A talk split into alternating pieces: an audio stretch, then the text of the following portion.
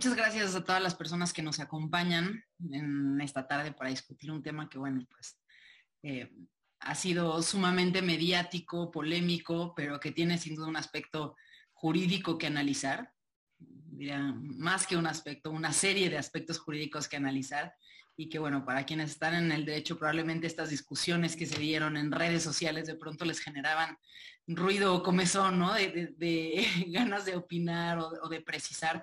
Creo que valen la pena justo estos espacios para poder hablar de aquellas dudas que tenemos y, bueno, pues también escuchar a algunos de los mayores expertos que, hay en el país sobre estos temas y para mí es un honor eh, moderar esta, esta mesa. Le doy la bienvenida a Sergio López Ayón. Muchas gracias por, por participar. Lo presento, él ya todos aquí lo, deben conocer, pero él es profesor, investigador de la División de Estudios Jurídicos del CIDE, además es experto en libertad de expresión. Em, y, bueno, pues es una, además es eh, de casa en IntelliJuris y uno de los coordinadores de este gran esfuerzo que se está haciendo para expandir y divulgar el derecho. Em, presento también a um, Javier Martín Reyes.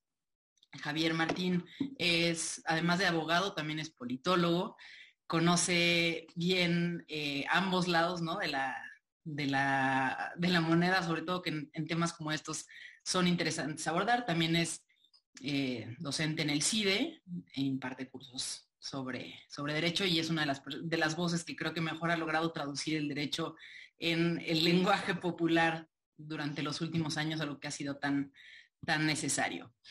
Carla Prudencio es experta en derechos digitales y es coordinadora de la licenciatura de Derecho en el CIDE, em, que también, bueno, pues parte de la gran discusión que vamos a tener el día de hoy justo está dirigida a, pues a los derechos de las personas, ella en particular que conoce no solo la parte de derechos digitales, sino de datos personales, privacidad, etc. Entonces, bueno, creo que hay mucho, mucho de dónde escarbar, mucho que, comentar el día de hoy. Y pues le, sugiero que si les parece bien, podamos arrancar. Em, muy bien, pues tenemos un escenario en el que eh, yo vería como tres grandes rubros, ¿no? Que por un lado son cuestiones de libertad de expresión, en segundo lugar, estos temas de privacidad y tercer lugar, em, probablemente como todos los, em, pues las implicaciones que puede haber ya en términos, no diría extralegales, porque al final el derecho está involucrado, pero para los periodistas, ¿no? Como los impactos, eh, lo que lo mediático puede tener como implicaciones en términos de restricción, aunque no se vea de manera tangible, ¿no? Aunque no viole una, una ley en específico. Entonces, pues quisiera abordar todos ellos, vámonos por partes. El primero de ellos sería, y quisiera empezar preguntándote a ti, Sergio, em, en términos de libertad de expresión, ah, al momento de, que el presidente sale a, responder a un reportaje y que se empieza a dar este diálogo en medio de una tensión entre Carlos Loret y el, propio Poder Ejecutivo, entran en tensión una serie de cuestiones que hacen pensar que desde el poder se está limitando la libertad de expresión. ¿Nos puedes explicar un poco de esto? ¿Cómo funciona? ¿Qué se espera de un gobierno? Y, también, pues, vemos que el presidente decía, yo tengo libertad de expresión también, yo puedo responder. ¿Es así? ¿No es él también un ciudadano y tiene derecho a participar en el debate público? Gracias, Fernanda, y buenas noches a todos los que nos acompañan, a todos y todas las que nos acompañan esta noche. A ver, sí, yo creo que para encuadrar el debate, déjeme ir un poquito para atrás y, recordar cuál es la estructura básica de lo que llamamos libertades fundamentales o, derechos humanos, digamos en un lenguaje más. Estos, déjenme usar la expresión, se inventan, se, codifican, se, positivizan a partir de las revoluciones liberales del siglo XVIII, particularmente la Revolución Francesa. ¿Cuál era el sentido último de, las libertades? Era poner un, eh, poner un límite al ejercicio del poder para asegurar un espacio de libertad de las personas frente al poder. ¿no? Esa idea es muy importante porque toda la construcción de las libertades lo que busca es garantizar un espacio de libertad para las personas frente a quienes ejercen el poder. Y una de las libertades fundamentales más importantes es la libertad de expresión. Siempre lo fue, pero con el desarrollo del, Estado democrático, ¿no? Y, y, digamos la importancia que tiene la opinión pública y la libertad, la circulación de ideas políticas, se vuelve, como lo han dicho, una piedra angular, un cimiento del Estado democrático. ¿Quién tiene entonces en principio libertades? Pues las personas, los, las los ciudadanos, que las van a ejercer en particular frente al poder. ¿Tiene entonces el presidente de la República libertad de expresión? La respuesta primaria es, y aquí hay que hacer una sutil diferencia, en tanto que él actúa en su calidad de presidente de la República, de funcionario público, de máxima autoridad del Estado mexicano. No, ahí no tiene libertades. Ahí lo que tiene son deberes y obligaciones de información en su calidad de autoridad. Y justamente quien ejerce la libertad la ejerce contra él. Si el presidente Andrés Manuel López Obrador actuara en un espacio privado y donde no tuviera la investidura de presidente, entonces ahí podríamos discutir hasta dónde le alcanza la libertad y probablemente la respuesta es que sí tuviera un espacio de libertad. Pero veamos el encuadre de las mañaneras, de las conferencias de prensa mañanera. Se hacen en Palacio Nacional, a convocatoria, la prensa se acredita y él claramente está hablando en su calidad de presidente de la República en esa calidad no, no tiene libertad de expresión ni tiene derecho de réplica. Lo que tiene es una obligación, y ahorita quizás podamos entrar un poco más a detalle, una obligación eh, rigurosa de informar como una deber de su, de su, de su, de su función eh, y no ejerce en ese momento una libertad de expresión. Veamos el otro lado. La libertad de expresión la tienen todas las personas, ¿no? Pero a lo largo del tiempo se ha venido configurando una libertad, digamos, mayor que se ejerce particularmente por quienes informan a la opinión pública, los periodistas, los medios de comunicación, en el que se ha reconocido que los funcionarios están sujetos a un escrutinio mucho más estricto que el de una persona particular. Esto es lo que en, la jerga de la libertad se llama el estándar dual de protección, ¿no? Entonces, los espacios de crítica, de, eh, digamos, de análisis, cuando se refieren a las personas públicas, son incluso más amplios que cuando se refieren a personas privadas. Y yo quisiera, para que, digamos, ayudar a nuestro público, eh, leer un texto que no es mío, es el texto que tomo directo, una cita directa que tomo de eh, un amparo, el amparo 28-2010 de noviembre de 2011, en que la Corte dice, y perdón que sí, la cita es un poco larga, pero me parece muy importante ponerla, dice, los límites de crítica son más amplios si ésta se refiere a las personas que, por dedicarse a actividades públicas o por el rol que desempeñan en una sociedad democrática, están expuestas a un más riguroso control de sus actividades y manifestaciones de aquellos particulares sin proyección pública alguna, pues un sistema inspirado en los valores democráticos, la sujeción a esa crítica es inseparable de todo cargo de relevancia pública. Y después enfatizan, el debate en temas de interés público debe ser desinhibido, robusto y abierto, pudiendo incluir ataques vehementes, casuísticos y desagradablemente mordaces sobre personajes públicos o, en general, ideas que pueden ser recibidas desfavorablemente por sus destinatarios y la opinión pública en general, de modo que no solo se encuentran protegidas las ideas que son recibidas favorablemente o las que son vistas como inofensivas o indiferentes. Estas son las demandas de una sociedad plural, tolerante y abierta, sin la cual no existe una verdadera democracia. Y ya concluyo, pero, pero cierra todavía.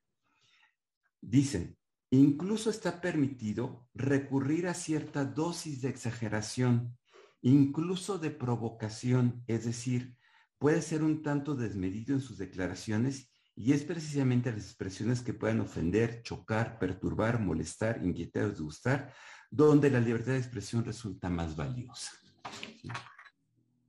A ver, lo, que quiero ilustrar, y eso podríamos tener eh, apoyo en la jurisprudencia interamericana y en un montón de textos doctrinales, que un funcionario público está sujeto a un escrutinio muy alto y que los periodistas tienen justamente esta función, ¿sí? de provocar, de incitar, y solamente cuando incurren en lo que se llama el estándar de malicia, es decir, cuando buscan dañar a la persona de manera intencional, estamos ante una posible restricción. Fuera de eso, el periodista es libre. Entonces, el servidor público, en este caso el presidente, está sujeto a esta condición propia. Y ya no quiero abusar de la palabra, vamos a ver y podremos analizar cuál fue la respuesta del presidente y si se ajusta a estos estándares. Aquí eh, concluyo para no eh, abundar más y dejar que mis colegas eh, puedan también participar. Muchas gracias, Sergio. Carla, quisiera pasar contigo para preguntar ya un poco sobre la respuesta del presidente, pero intentando comparar con lo que se reveló en el, reportaje, ¿no? Porque creo que aquí vuelve a haber las dudas, la gente vuelve a comparar, bueno, sí, si Loret hizo esto, porque el, el presidente no puede hacer lo otro, ¿no? Y me refiero específicamente, si un periodista revela lo que se podría considerar información confidencial, información privada, ¿no? Que es dónde vive un particular, cuánto cuesta su casa, eh, ¿no? Qué características tiene internamente, que, no es de inicio información que sería pública. Eh, un personaje que además no trabaja en el gobierno, no tiene ningún cargo público. Entonces dicen, bueno, ¿por qué un periodista sí puede publicar esta información sobre un particular y el presidente no puede, no puede publicar eh, información sobre, sobre el periodista, ¿no? Estos datos del, de, de Loret sobre cuánto gana. ¿Cuál sería la diferencia? Es más, y quisiera una pregunta más allá si la información sobre Loret lo hubiera publicado otro periodista en lugar del presidente, ¿el escenario cambiaría? ¿O sería, sería lo mismo, no? Este, bueno, te, paso el, te paso la batuta. Muchas gracias, Fernanda, y muchas gracias a todas y todos los que nos escuchan.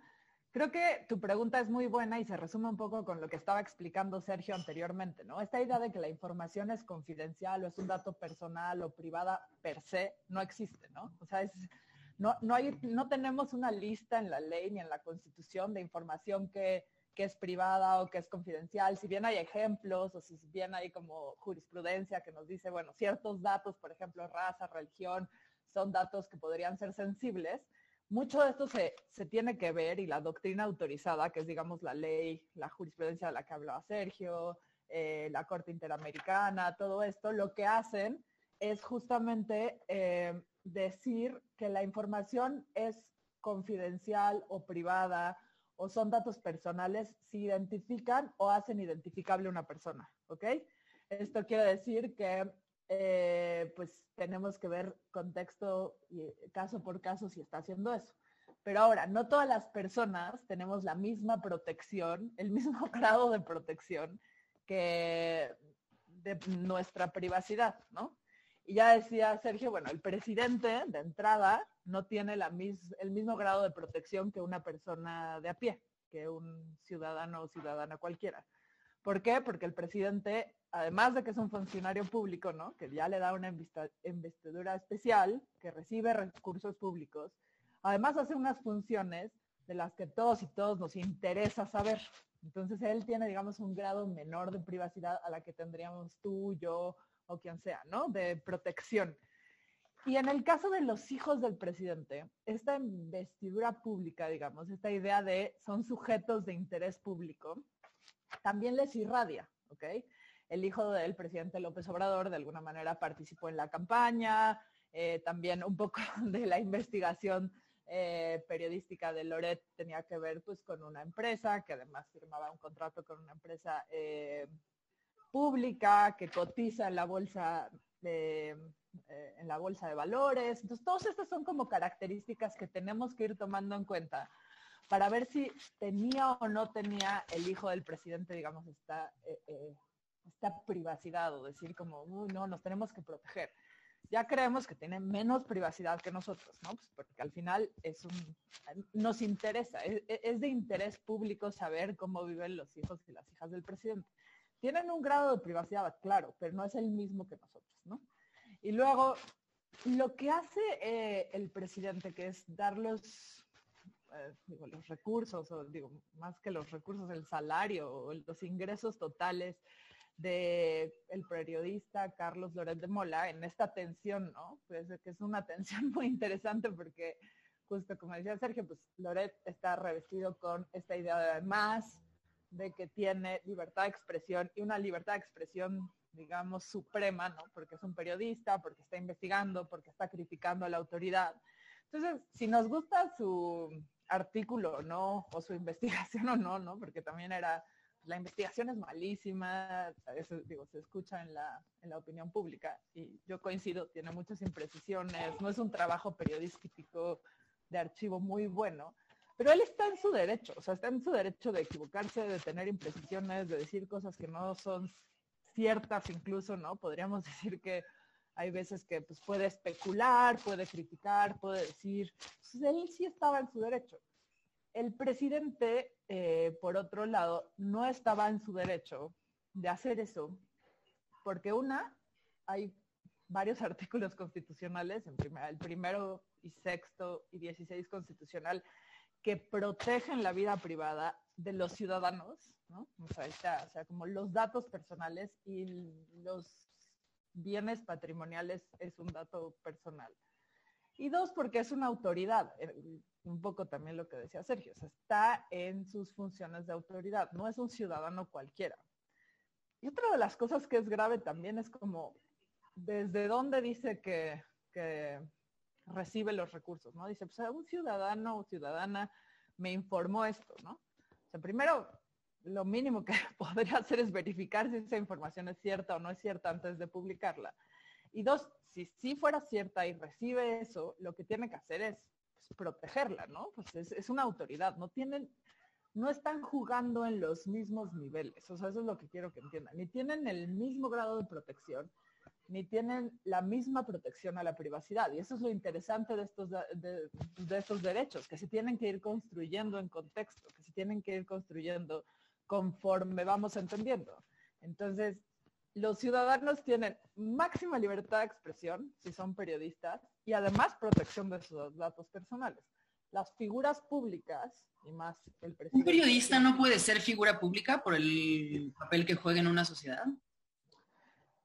Ojo, hay como dos tipos de, eso también fue como un controversial, ¿no? En este caso decían, bueno, lo que hace Loret de Mola al final es una figura pública y es de interés público. Sí, o sea, en efecto. De hecho, podemos decir que Loret de Mola es uno de los periodistas con más interés público porque tiene muchos seguidores, porque muchísimas personas lo escuchan, pero eso no te hace ni servidor público ni autoridad. ¿okay? La diferencia ahí, o sea, tiene mucho que ver de dónde recibes tus recursos. Tú puedes ser de interés público por decir ciertas cosas y tienes también un poquito menos de grado de privacidad. Por ejemplo, no sé, digamos, los artistas o las personas que, pues sí, los artistas, ¿no? Una cantante Madonna tiene menos grado de privacidad que nosotras, porque es una figura de interés público. Ahora, eso no te da para saber sus ingresos, que es un dato sensible. Este dato sensible tiene que ser protegido porque sigue siendo, digamos, un ciudadano que no recibe estos recursos del erario, o sea, tal cual, o sea, los recursos no son públicos, o sea, no es un recurso que le están dando. Si recibiera, o sea, si trabajara en vez de en los medios privados en el canal 14 o en el canal 11, seguramente sí, más bien, definitivamente sus ingresos serían eh, parte del escrutinio público, pero no es el caso.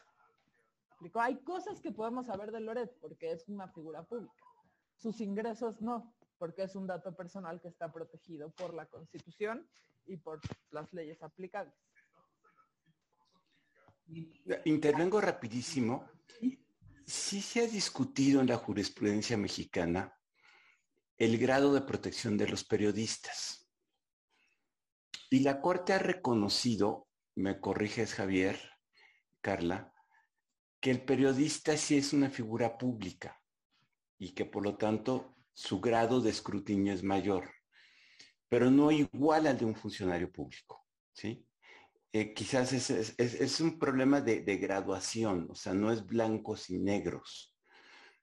Eh, y lo que dice Carla, y, coincido, es, siendo Loreto un periodista y estando sujeto a un escrutinio mayor que el de una persona ordinaria, déjenme ponerlo de manera, tampoco estamos como en el caso de un servidor público, que por ejemplo su salario tiene que ser público por disposición de, ley. Es decir, y entonces se queda en un estándar de protección mayor, perdón, menor que de una persona ordinaria, pero todavía le alcanza para proteger su vida privada en tanto los recursos que reciben no son públicos. Es un del, si quieres, después podemos entrar a este punto porque es muy interesante, pero ya me callo. Sí, y, y, bueno, quiero regresar contigo también con algunas de las cosas que dejamos pendientes en tu, en tu anterior intervención.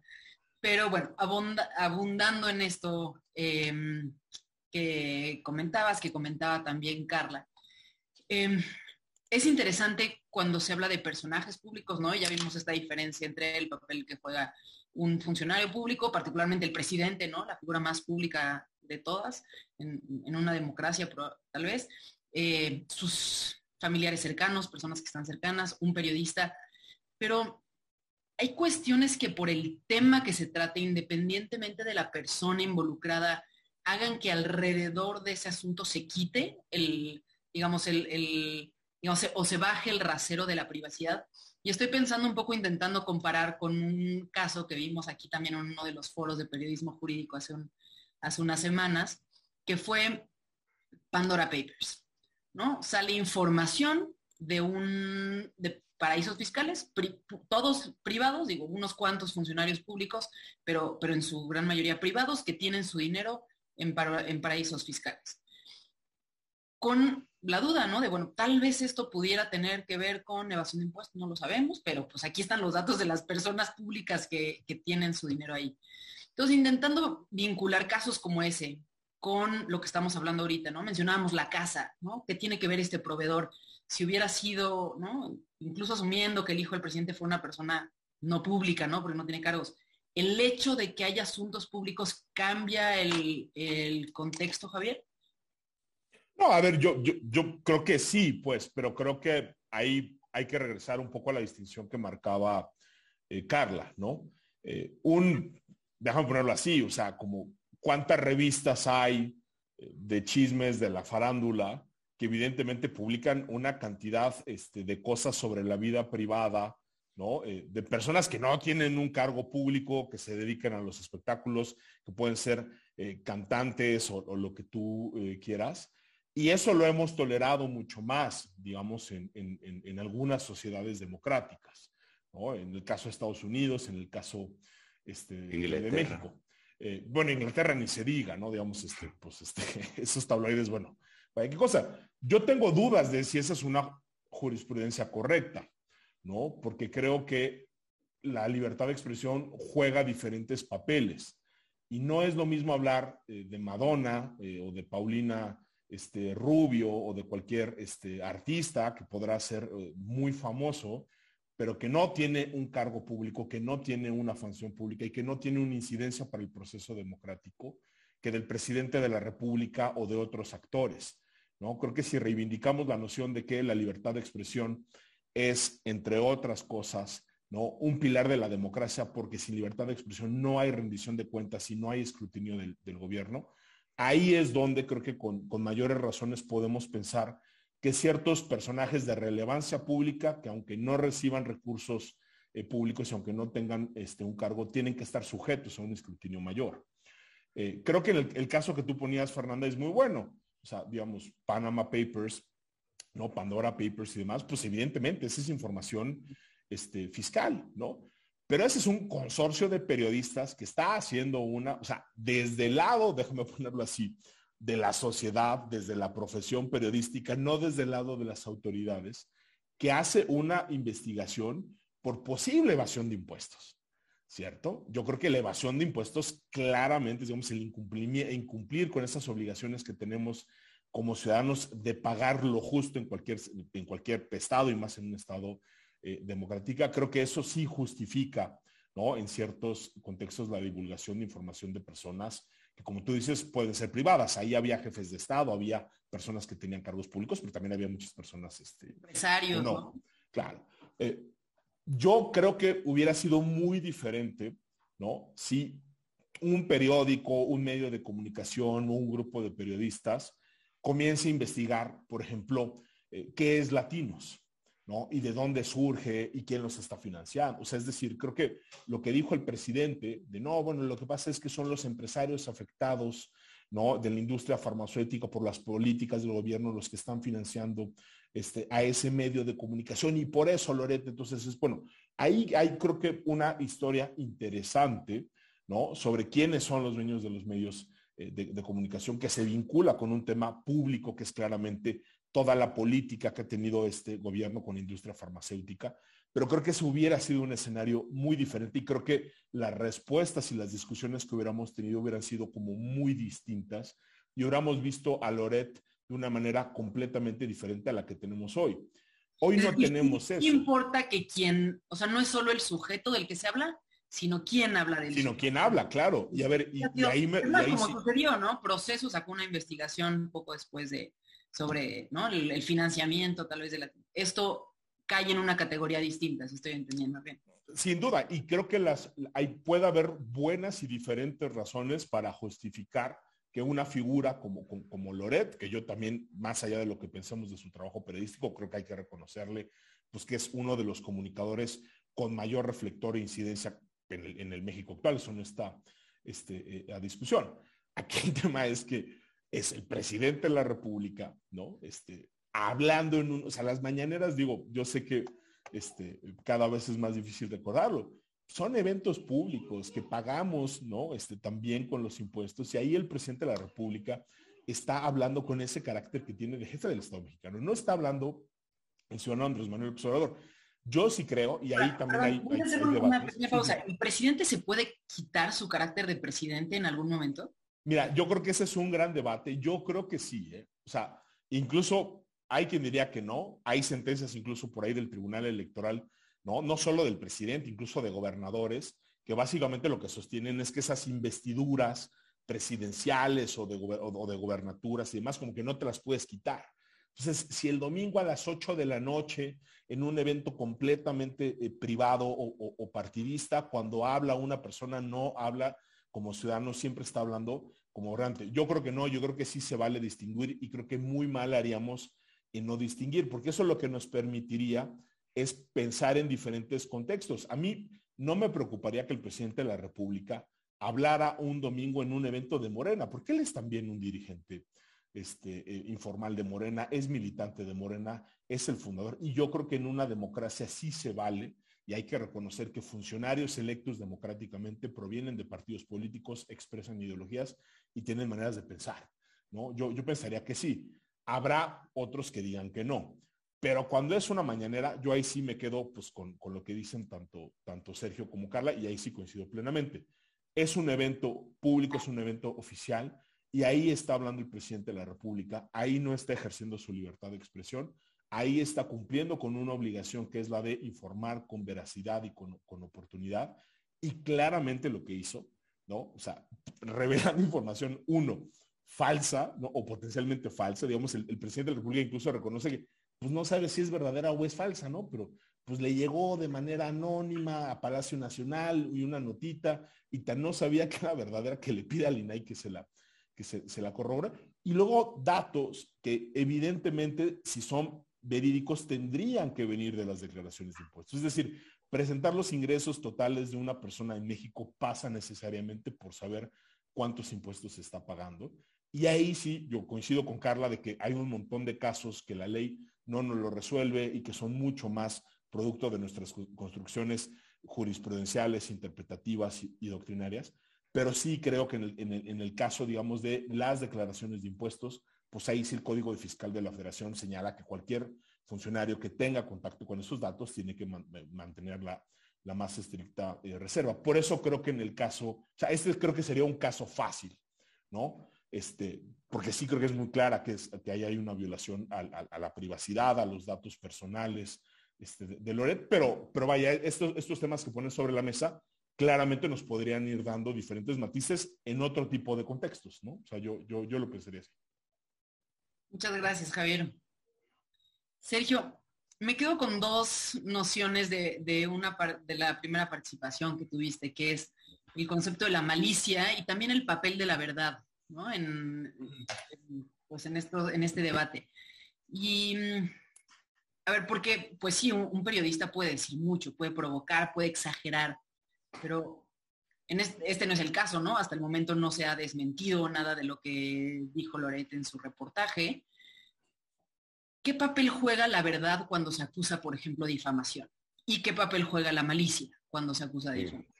Eh, es un tema bien, bien complejo pero eh, ahí lo que se ha venido estableciendo jurisprudencialmente y un poco ah, emulando, y, aquí Javier quizás tenga mejores elementos que yo, lo que se llama malicia efectiva.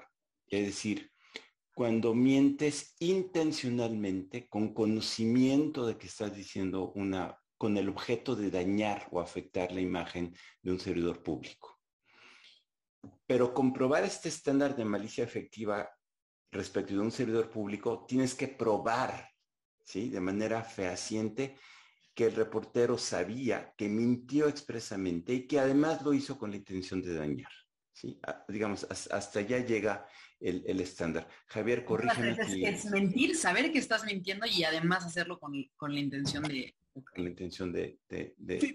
Y típicamente es, los dos, o sabes que la información es falsa o no hiciste un mínimo para constatarlo. ¿no? O sea, un, poco suelen ser esas dos las, este, las, pero, es, pero es un estándar claramente muy alto y al mismo tiempo, pues es un estándar que protege la libertad de expresión desde el punto de vista de los, de los medios y que le baja la protección, ¿no? A la honra, a la reputación y a la privacidad y a los derechos de las personas servidoras este, públicas. Es un estándar controversial, pero que pues bueno, la Corte Mexicana ya lo ha importado y también la Corte Interamericana.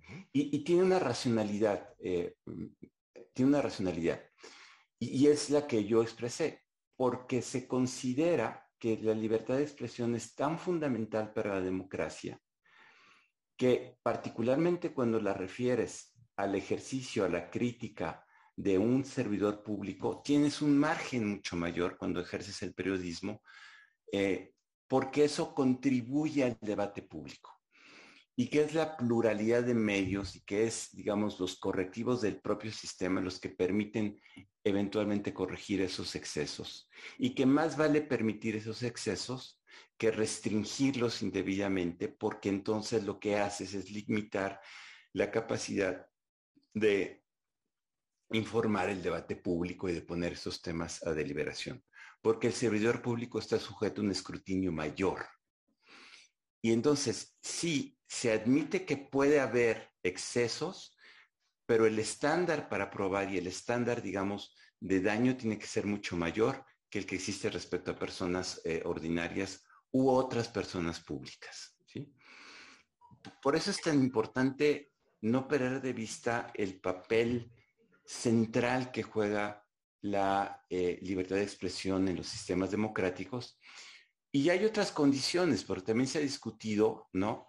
Si el papel que pueden jugar los monopolios o los dueños de los periódicos o otras series de circunstancias también pueden constituirse como conductas inhibitorias de la libertad de expresión. Y por eso, por ejemplo, se protege la pluralidad y se combate el monopolio de medios públicos justamente para permitir o asegurar un, espacio amplio de libertad en esta, en esta materia. Eh, yo sé que puede sonar muy liberal, pero esa es la construcción que ha tenido tomando la, la, Corte en la materia. Y eh, quizás podemos regresar a esto, Fernanda. Lo que estamos viendo justamente es una eh, inversión.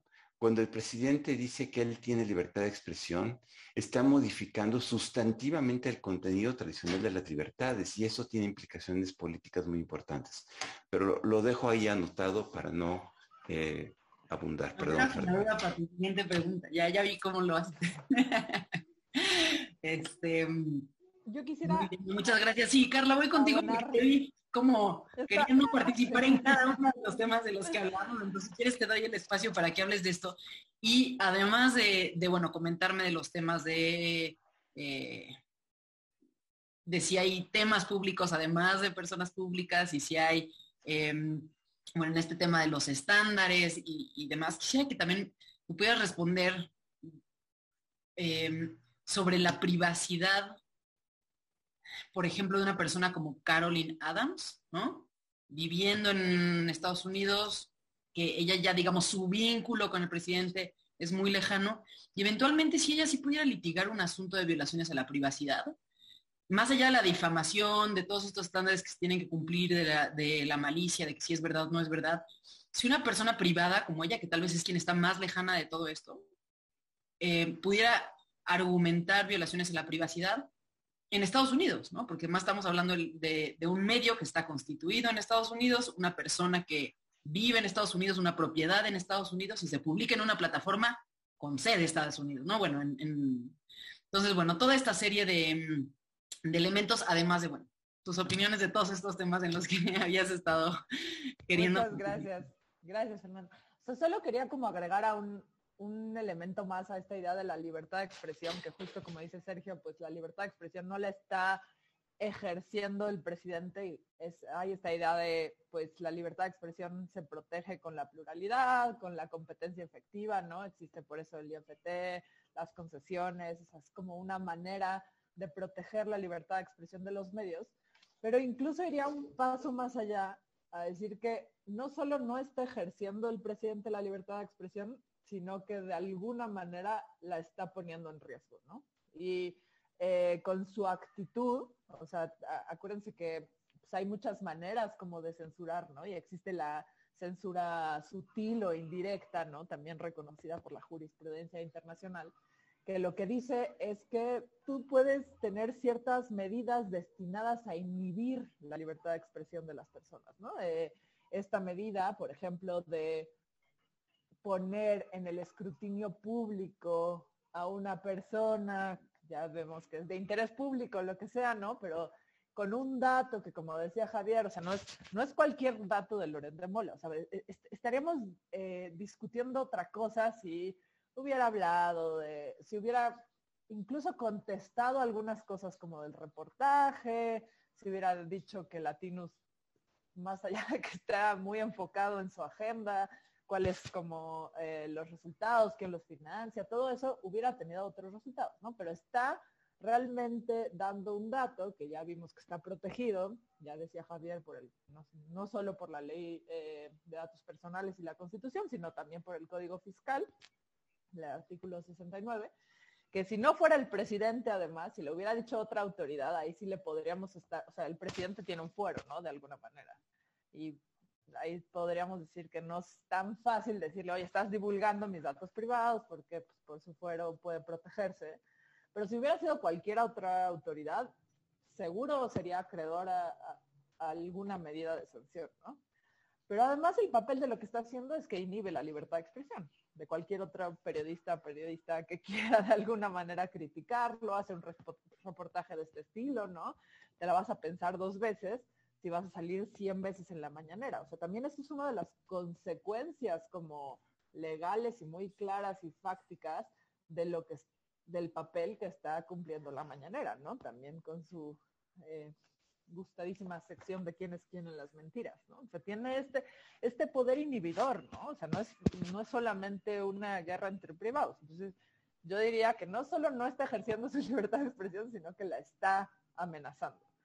Y el otro que decías, justamente como decía Javier, hemos tolerado de alguna manera las invasiones a la privacidad, eh, pues en, muchos casos, ¿no? Y, falta abrir un TV Notas para ver eh, las fotos de las casas de las personas con drones, ¿no? Por ejemplo, ahí hay una pregunta constitucional e internacional importante. O sea, podemos tomar esas fotos, cuándo empieza el derecho a la privacidad, si de repente pone su vida privada, ¿no? Digamos, muchos artistas, ellos mismos salen en las eh, en reportajes y fotografías hablando de su vida privada, de su vida amorosa, de, alguna forma abren una puerta, ¿no?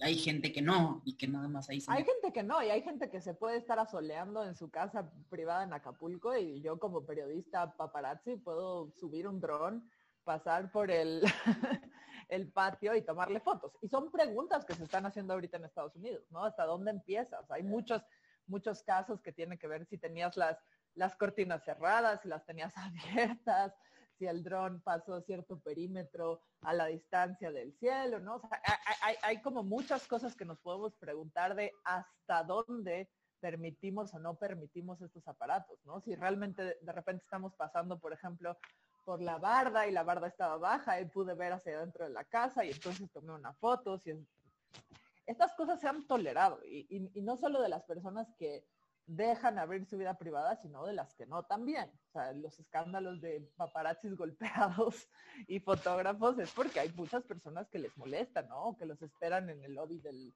departamento o, o, lo que sea. Entonces, puede que haya una posibilidad de litigar esto, ¿no? O sea, decir como yo ya estaba demasiado lejos aunque yo lo vería difícil, ¿no? O sea, por todo lo que decíamos, o sea, pues porque al final tiene una conexión con el hijo del presidente, o sea, no, no está muy lejana, o sea, e, es, es, de, su círculo más cercano.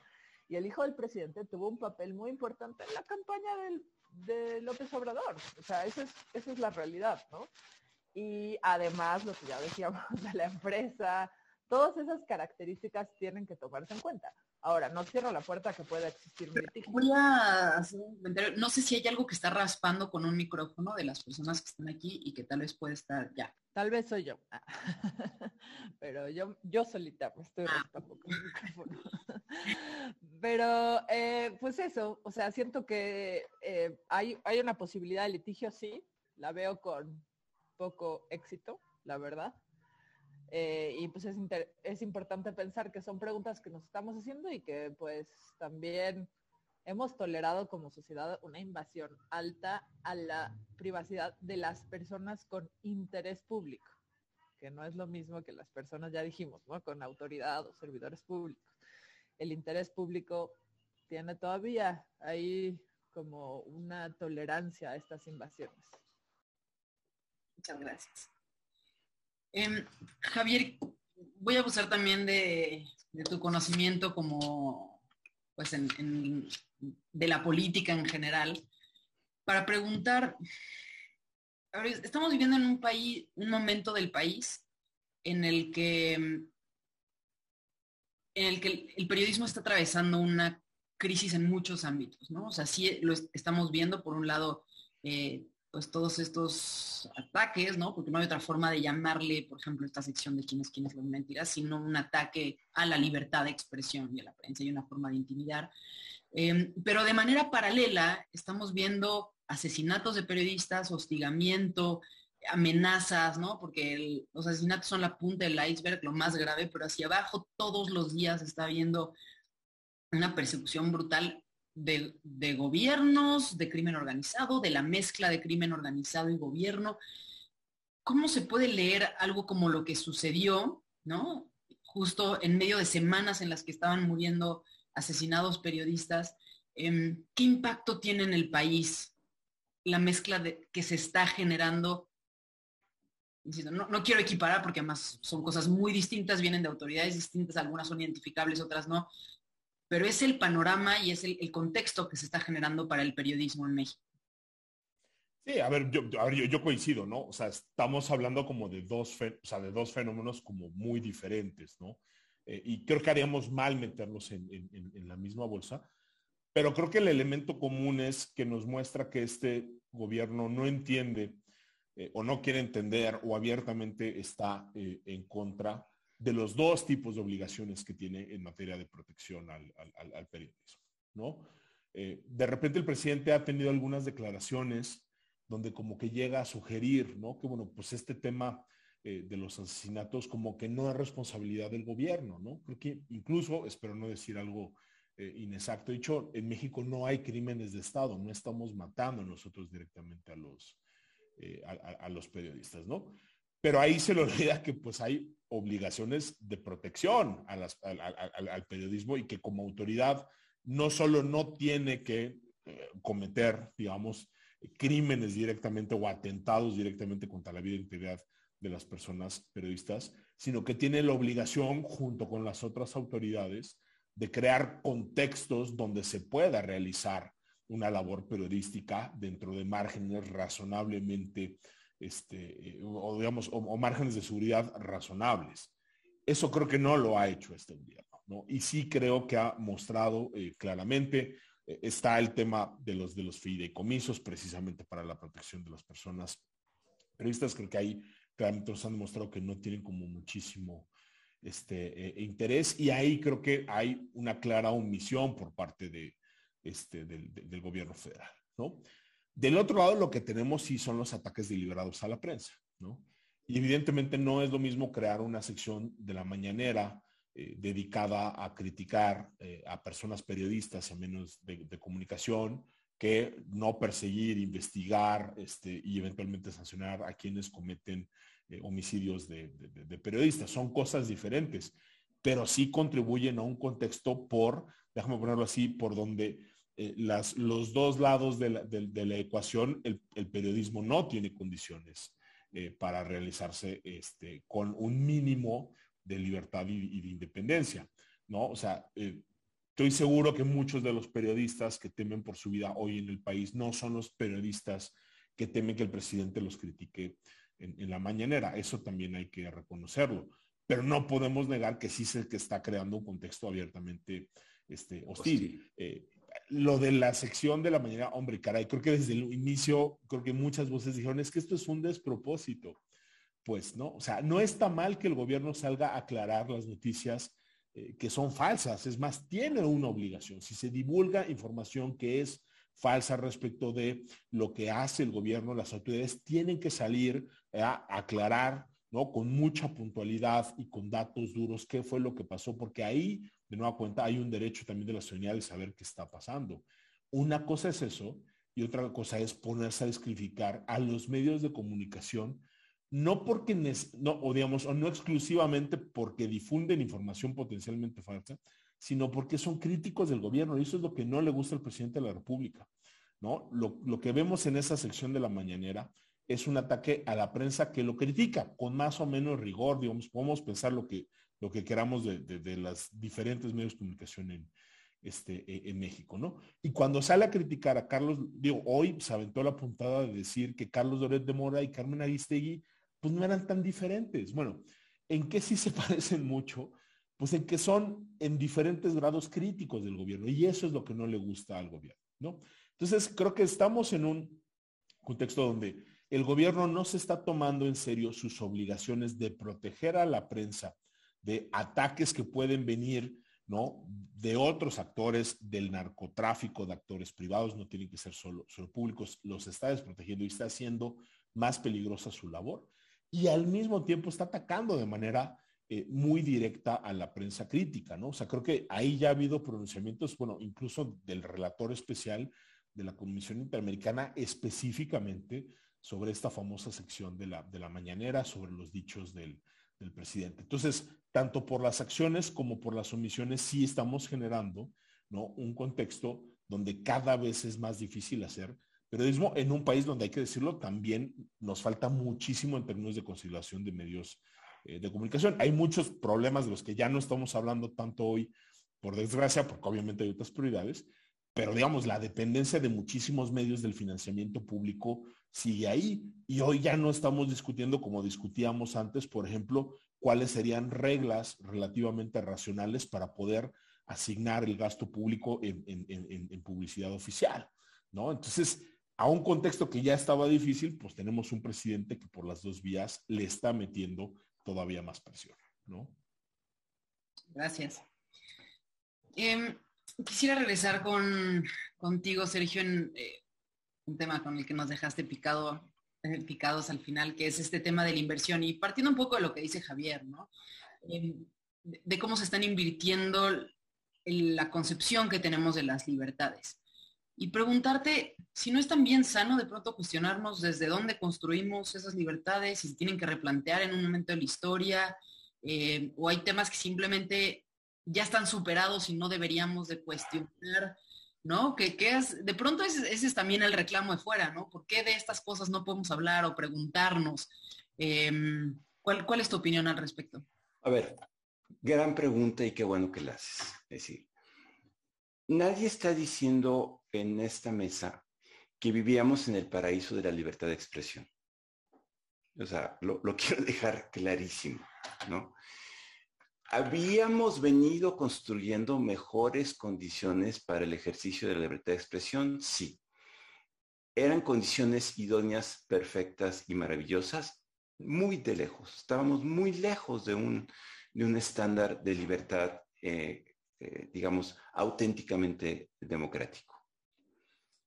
¿Esto pasaba solo en México? No pasaba en el mundo, porque además ha habido condiciones de cambio estructural del ejercicio de las libertades de expresión, eh, particularmente con la llegada de los medios digitales, la llegada de Internet, la llegada de, la digitalización, modifica las coordenadas de las libertades, del ejercicio de las libertades, y nos obligaría a un ejercicio de reflexión muy profundo de dónde estamos en términos de libertad de expresión, de, eh, eh, de privacidad, de, acceso a información pública, todas estas coordenadas están modificadas y tendríamos que estar pensando con mucho detalle cómo construimos un entorno que sin menoscabo de las ventajas que ofrecen las nuevas tecnologías digitales, también se construyan barreras que permitan proteger la privacidad y eviten los sesgos deliberados de información o garanticen la pluralidad.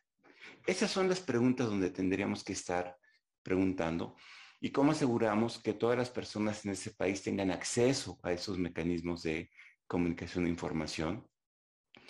Y, cómo mejoramos incluso el, elemento más básico, porque el prerequisito para una buena libertad es tener una buena educación. Es decir, quien no sabe leer y escribir difícilmente ejerce sus libertades. Entonces, eh, sí tendríamos que estar pensando si la construcción que traíamos era suficiente para garantizar efectivamente el ejercicio de las libertades. Entonces, eh, creo que eso es un, punto muy importante. ¿Qué es lo que me preocupa a mí? Que en vez de estar evolucionando hacia esa discusión, estamos involucionando a una discusión distinta. ¿Qué es lo que me preocupa? Eh, y, y Javier lo dijo muy bien. El relator especial de libertad de expresión tiene dos párrafos rapidísimos en su informe 2020 que, quiero, que quiero compartir. Dice, la información expuesta, hay un largo relato, muestra que México continúa siendo uno de los países más peligrosos de la región para ejercer el periodismo. Ahí la dejo. Y luego dice, más adelante, las autoridades públicas están llamadas a mantener un discurso favorable a la liberación pública y la libertad de expresión este tipo de, declaraciones, que las que, las que eh, inhiben la deliberación pública, como las que ya hemos eh, hecho referencia, podrían constituir una restricción indirecta al derecho a la libertad de expresión. Es decir, lo que estamos viendo es lo que se llama un efecto inhibitorio o un efecto de censura indirecta.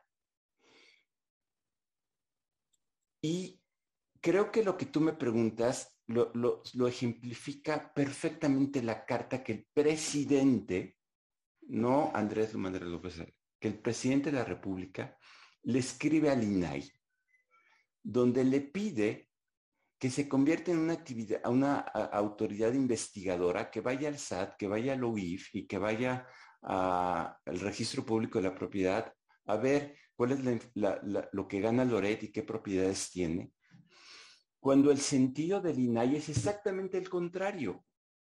Es asegurar el acceso a la información pública que hacen los ciudadanos y de garantizar la protección de los datos personales que tiene el, gobierno, las autoridades de las personas. Creo, a, esa es a la inversión a la que me refiero, eh, Fernanda, ¿no? Que parece que el presidente, desde el discurso de, que, está poniendo, está invirtiendo la lógica de las libertades para que sirvan al proyecto político que, que él encabeza o que él vehicula y con ello inhibiendo el ejercicio de las libertades más básicas. ¿sí? Esa es la parte que a mí me parece relevante y que tendríamos que reflexionar. Si por un lado, como tú dices, ¿qué condiciones tendríamos que generar para tener un ejercicio mucho más amplio y mucho más fortalecido de todos los derechos?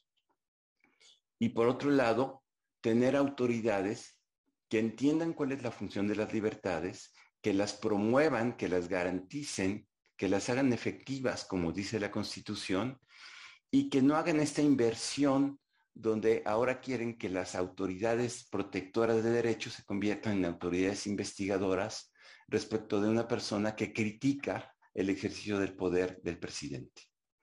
E, esa es la línea que yo quisiera eh, trazar y que eh, me parece que es la reflexión que yo quisiera dejar de, de, cierre de este programa. Muchas gracias, Sergio. Ya también para ir cerrando, Carla, quisiera retomar una pregunta del, público, querido público, de América Muñoz, nos dice que me, parece relevante porque además, tal vez nos los cuestionamos un poco, ¿no? Dice, ¿por qué en este sexenio se ha profundizado? Y a mí me gustaría contrastarlo con con la personalidad del presidente, ¿no? O sea, ¿por qué un presidente que es tal vez el, más comunicativo que hemos tenido en los últimos años, el que desde el principio de su campaña eh, la construyó a través de las redes sociales, que llegaba a los mítines y les decía a las señoras, vayan a su casa y abran un, perfil de Facebook para que me puedan seguir ahí y apoyar ahí, ¿no? Que ha tenido esta comunicación como tan directa con las personas. Eh, al mismo tiempo es quien está de alguna forma eh, eh, echando para atrás las barreras de la libertad de expresión, ¿no? O sea, como este, intentando como acaparar más desde el poder y, quitarle espacio al, pues sí, a la libertad de expresión individual. ¿Cómo entendemos esto en un gobierno como este, no? Creo que es una, una pregunta compleja y voy a empezar también reafirmando lo que decía Sergio, que no creo que antes estábamos mucho mejor, ¿no? O sea, esta idea como de ah, ahora estamos criticando y, eso significa que con el PRI estábamos perfectos, ¿no? No, pues no, o sea, habían muchos problemas, ¿no? Y bien, es muy claro que en el sextenio pasado, por ejemplo, tuvimos cuatro conferencias así de interpelación ciudadana, ¿no? Con, con el presidente y ahora está este ejercicio que parece como mucho más horizontal y democrático. pero el dinero que se soltaba a periodistas directo, pues que también es otra forma de callar, ¿no? Y que Exacto. es negativa, tal vez no se habla tanto, pero... totalmente, totalmente. O sea, es, es, importante reconocer eso. Creo que una de las características como distintas de este gobierno, más allá de pues que, eh, las mañaneras se hayan vuelto en estos instrumentos y lo que está pasando y todo, es que le interesa eh, como acumular cierto poder, ¿no? Y entonces una ganancia que sí teníamos y que ahora estamos como viendo el piso un poco resbaloso, son ciertas instituciones, ¿no? Ciertas instituciones o estos organismos constitucionales autónomos de los que ya hablaba Sergio, el INAI, y no solo en el INAI, ¿no? O sea, muchos de estos organismos que existían de alguna manera como respuesta a los problemas que habían que habían antes, ¿no? O sea, el INAI no se creó de la nada, o sea, el INAI es no solo para proteger los datos personales, sino de hecho, esa es una reforma eh, después, er, er, es el Instituto de Transparencia, es vamos a que la autoridad rinda ciertas cuentas, que nos dé cierta información, que los, los recursos se gasten de una manera determinada, ¿no? Entonces el INAI sale como, e, es un resultado de estas, de estas peticiones ciudadanas y de alguna manera ya se estaba institucionalizando, valga la redundancia, como un organismo importante para la protección de derechos, ¿no? Ahora, el querer desacreditar, porque lo que pasa con el presidente también es, hablando un poco de esta carta que manda Linay, ¿no? En total desconocimiento de sus funciones, pues ya no podemos esperar así. ¿Perdón? ¿Era desconocimiento o provocación? Es, e, e, es, una cosa interesante, ¿no? Pero pues digo, para la ciudadanía común, pues ya no podemos esperar que sepan cómo funcionan nuestras instituciones, a qué se dedica cada quien, ¿no? Si el presidente mismo está pidiendo este tipo de, información a un instituto que claramente no lo tiene, ¿no? Imagínense que el INAI tuviera toda la información de todos los ciudadanos, ¿no? Ahí en sus cajas, en Insurgentes 1600, tiene un, cuarto lleno de la información y es como, ah, vamos a buscar lo que dijeron de Fernanda Caso, ¿no? ¿Dónde lo habré puesto? ¿En la F o en la C? ¿no? Pues por, supuesto que no, no, no, tiene esa información y no es el papel del INAI tener esa información, ¿no? Entonces, o es desinformación total y desprestigio a las instituciones o es un embate claramente político, ¿no? Es, es una manera justo como de provocar y decir, ni siquiera para lo que, eh, digamos, sería de interés público sirves, ¿no? O sea, no, miren cómo no me contestó y estos juegos que hace con los, los órganos autónomos, ¿no? Y, y, bueno, y entonces están corruptos y no sirven, entonces mejor hay que eliminarlos, ¿no? Y cuando eliminas esto, pues, ¿qué es lo que haces? Centralizas de alguna manera el poder, ¿no? Entonces ya tienes tú, y, incluso si le hubiera llamado al SAT, ¿no? Así, te, piensen también, o sea, en ese poder que tienen, ¿no? Como de levantar el teléfono y decir, soy el presidente de la República, dame esta información, ¿no? ¿Y qué es lo que hacemos o qué es lo que hacen las instituciones alrededor de esto? Siento que ahí es donde estamos viendo como estos riesgos, ¿no? Este, este cambio tan importante. No sé si es un cambio necesariamente eh, cualitativo o cuantitativo, ¿no? Si tenemos más o menos libertad de expresión, creo que eso es, eso es algo que además hay que tomar en cuenta justo lo que decía Sergio, ¿no? Los nuevos medios de información, el Internet, la digitalización, la capacidad de crear distinta información.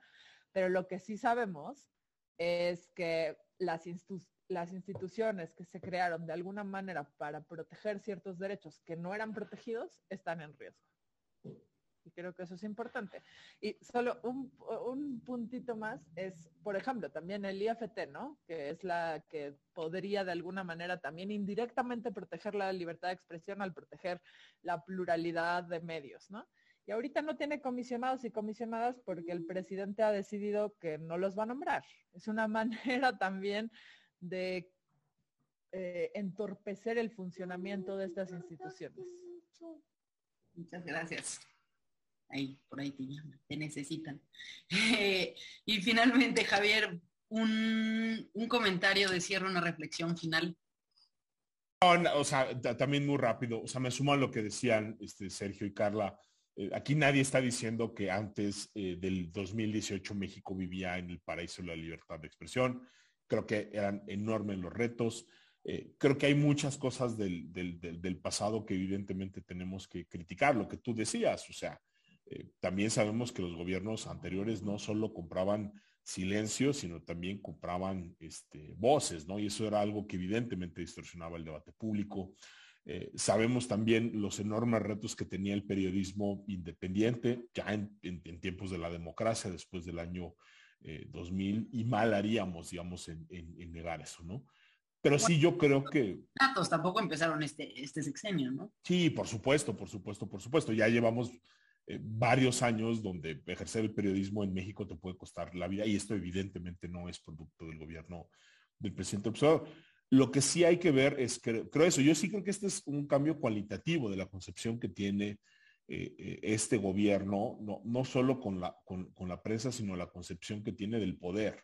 ¿no? Este, y sí creo que el, ataque a las autonomías, la descalificación a los medios este, de comunicación, este, ¿no? Eh, también las muy duras críticas que tiene contra el sistema de partidos políticos, contra las organizaciones de la sociedad civil. Ahí está la iniciativa que ¿no? en estos días se ha anunciado para quitarle financiamiento eh, a los civiles, sí, sí nos marcan un gobierno que ya no solo tiene como otros, ¿no? Decisiones arbitrarias, ilegales, inconstitucionales, ¿no? Este, incluso podríamos hablar también, ¿no? De algunas este, notas autoritarias de gobiernos eh, pasados. Yo sí creo que tenemos aquí un gobierno abiertamente populista, ¿no? Que entiende a la democracia de una manera distinta, eh, que no cree en principios básicos del constitucionalismo y del liberalismo político, como la limitación este, del poder, como la subordinación de los actos del Poder Ejecutivo y de todos los órganos a la Constitución